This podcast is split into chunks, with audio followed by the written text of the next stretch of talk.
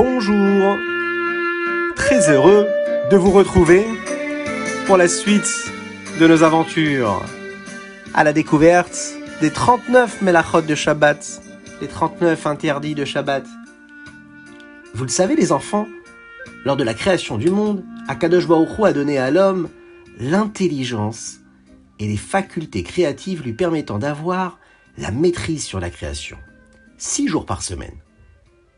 En évitant toute mlacha, le jour du Shabbat et en le sanctifiant, eh bien nous manifestons notre foi, notre émouna, en la création d'Akadosh Baruch de Dieu. Cette création de l'univers par Dieu, et nous proclamons la royauté de Dieu à ce moment précis. Il est écrit comme ça dans le texte que nous lisons d'ailleurs chaque Shabbat. Nous le disons dans le Kiddush, nous le disons dans la Tefila, dans la prière du vendredi soir. ויחולו השמיים והארץ וכל צבעם, ויכל אלוקים ביום השביעי מלאכתו אשר עשה. וישבות ביום השביעי מכל מלאכתו אשר עשה. C'est ainsi que furent terminés les cieux et la terre, et toute leur armée. Akadosh Baruch Dieu mit fin le septième jour à l'œuvre faite par lui, et il se reposa le septième jour, et également l'œuvre qu'il avait lui-même accompli. Vaïvarech Elohim et Yom Mikol Melarto. Asher bara lahasot. Et là, Hachem bénit le septième jour. Il le sanctifia. Il proclama saint ce jour-là, parce qu'en ce jour, il se reposa de tout ce qu'il avait fait, de tout ce qu'il avait produit et de tout ce qu'il avait organisé. C'est la raison pour laquelle nous gardons et nous observons le jour du Shabbat avec méticulosité. Et nos rachamim nous disent, eh bien, si vous voulez respecter le Shabbat, il vous suffit uniquement de voir ce qu'il se passait dans le Mishkan. Il s'en passait des choses. Dans le Mishkan, il y avait ce qu'on appelle la couverture du tabernacle, le kissouille du Mishkan. Ce kissouille, cette couverture-là, elle était faite de laine bleue, pourpre et écarlate. C'était fait avec du lin finement tressé. Il y avait également pour recouvrir le Mishkan des tentures en poils de chèvre. Il y avait des peaux de bélier teintes en rouge. Et il y avait aussi des peaux de tachache. Eh oui, mais comment tout cela était constitué et fabriqué? En effet, pour pouvoir faire pousser et traiter des plantes nécessaires à la fabrication des teintures, afin de colorer la laine et les peaux, il fallait absolument labourer, ensemencer, moissonner, amasser, battre, vanner, trier, moudre, tamiser, pétrir, cuire. Et donc, notre Shabbat à nous aussi, nous aurons donc l'interdiction d'utiliser tous ces processus-là, de labourer, d'ensemencer, etc. Interdit de faire ce que nous faisions dans le Mishkan, en l'occurrence ici, pour créer une couleur aux couvertures du Mishkan. Mais bien plus encore, étant donné qu'on utilisait d'autres éléments pour pouvoir créer ces tentures-là. Il fallait par exemple préparer de la laine et tisser les tentures. Donc, il nous sera donc interdit de quoi le jour du Shabbat? De tondre, de blanchir, de peigner, de teindre, de filer, d'ourdir, de faire de boucles liens, de tisser, de couper des fils, de faire un nœud et même de défaire un nœud le jour du Shabbat tous ces éléments que nous utilisions dans le Mishkan. Ah, mais pour avoir ces peaux qui recouvrent le Mishkan, il fallait les préparer, ces peaux-là. Et pour avoir des peaux, il fallait aller capturer ces animaux-là. Les capturer, les tuer, les dépouiller, les tanner, les lisser, les marquer et même les couper. Ce sera donc interdit de faire toutes ces choses-là, le jour du Shabbat également. Eh oui, dans le Mishkan, il y avait aussi, vous savez, ce qu'on appelait les kal'e et chatzer. C'est les teintures de la cour. Elles étaient faites de quoi? Eh bien, de lin finement tressé. Et donc, cela créait toutes ces choses-là qu'il fallait respecter, qu'on faisait dans le Mishkan, mais qu'on ne pourra pas faire dans notre vie de tous les jours, en l'occurrence le jour du Shabbat.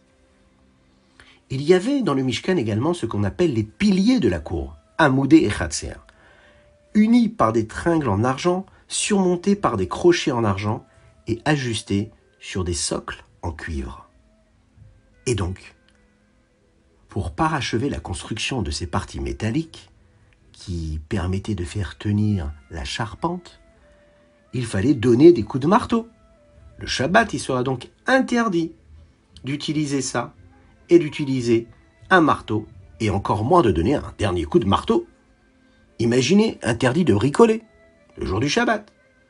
Mais il y avait autre chose, il y avait ce qu'on appelle Sha'ar et la porte de la cour. Elle était faite de laine bleue, pourpre et écarlate, avec du lin finement tressé. Et donc, il ne sera interdit d'allumer et d'éteindre le jour du Shabbat. Pourquoi?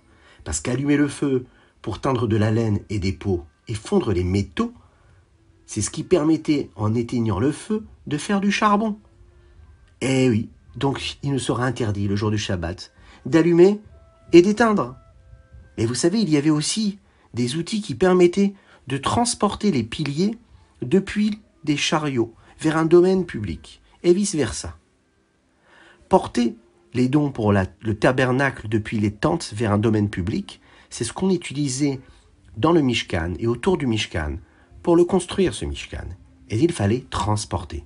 C'est la raison pour laquelle le jour du Shabbat, interdiction formelle de transporter d'un domaine public à un domaine privé. Très important. Dans le Mishkan, il y avait aussi les poutres du tabernacle, qui étaient recouvertes d'or et ajustées sur des socles en argent. Alors, c'est la raison pour laquelle il fallait faire très très très très très très attention à chaque élément de ce Mishkan. Et faire attention également à ne pas écrire et ne pas effacer. Parce que pour rebâtir correctement à chaque fois le tabernacle qu'on démontait et qu'on remontait, eh bien on écrivait des lettres sur les piliers pour identifier leur position. Ces lettres étaient souvent effacées et réécrites. C'est la raison pour laquelle il nous sera interdit le jour de Shabbat d'écrire ou d'effacer. Et parfois, on devait justement bâtir et démolir ces poutres-là. Et donc, qu'est-ce qu'il fallait? Démolir et bâtir. Édifier et démonter le Mishkan lorsqu'on voyageait, c'était nécessaire. Donc, le jour du Shabbat, nous n'aurons pas le droit, nous, d'édifier et de démonter quoi que ce soit, de bâtir ou de démolir quoi que ce soit.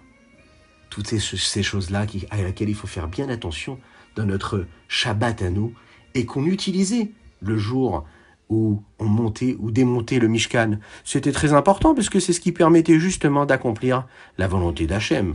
Et nous, c'est ce qui nous intéresse aussi d'accomplir la volonté de Dieu.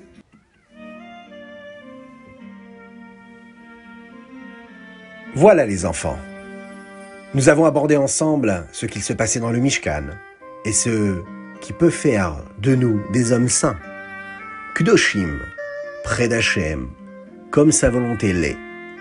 Et pour cela, respectons bien les interdits de Shabbat. Voilà, je vous souhaite plein de bonnes choses. Que Dieu vous bénisse et qu'il vous protège, qu'il étende sa grâce sur vous, qu'il vous apporte la joie et que l'on puisse vivre très prochainement ce jour-là qui sera ce qu'on appelle Yom Shekulo Shabbat, avec la venue de Mashiach. Une spéciale dédicace pour notre cher Shmuel, qui aujourd'hui fête ses 9 ans. On te souhaite un très très très grand Mazal Tov. C'est un cadeau de ta petite sœur, Rachel, qui te souhaite plein de bonnes choses. Un très très très grand Mazal Tov à toi. Voilà les enfants, c'est fini. Et on se retrouve très très très bientôt.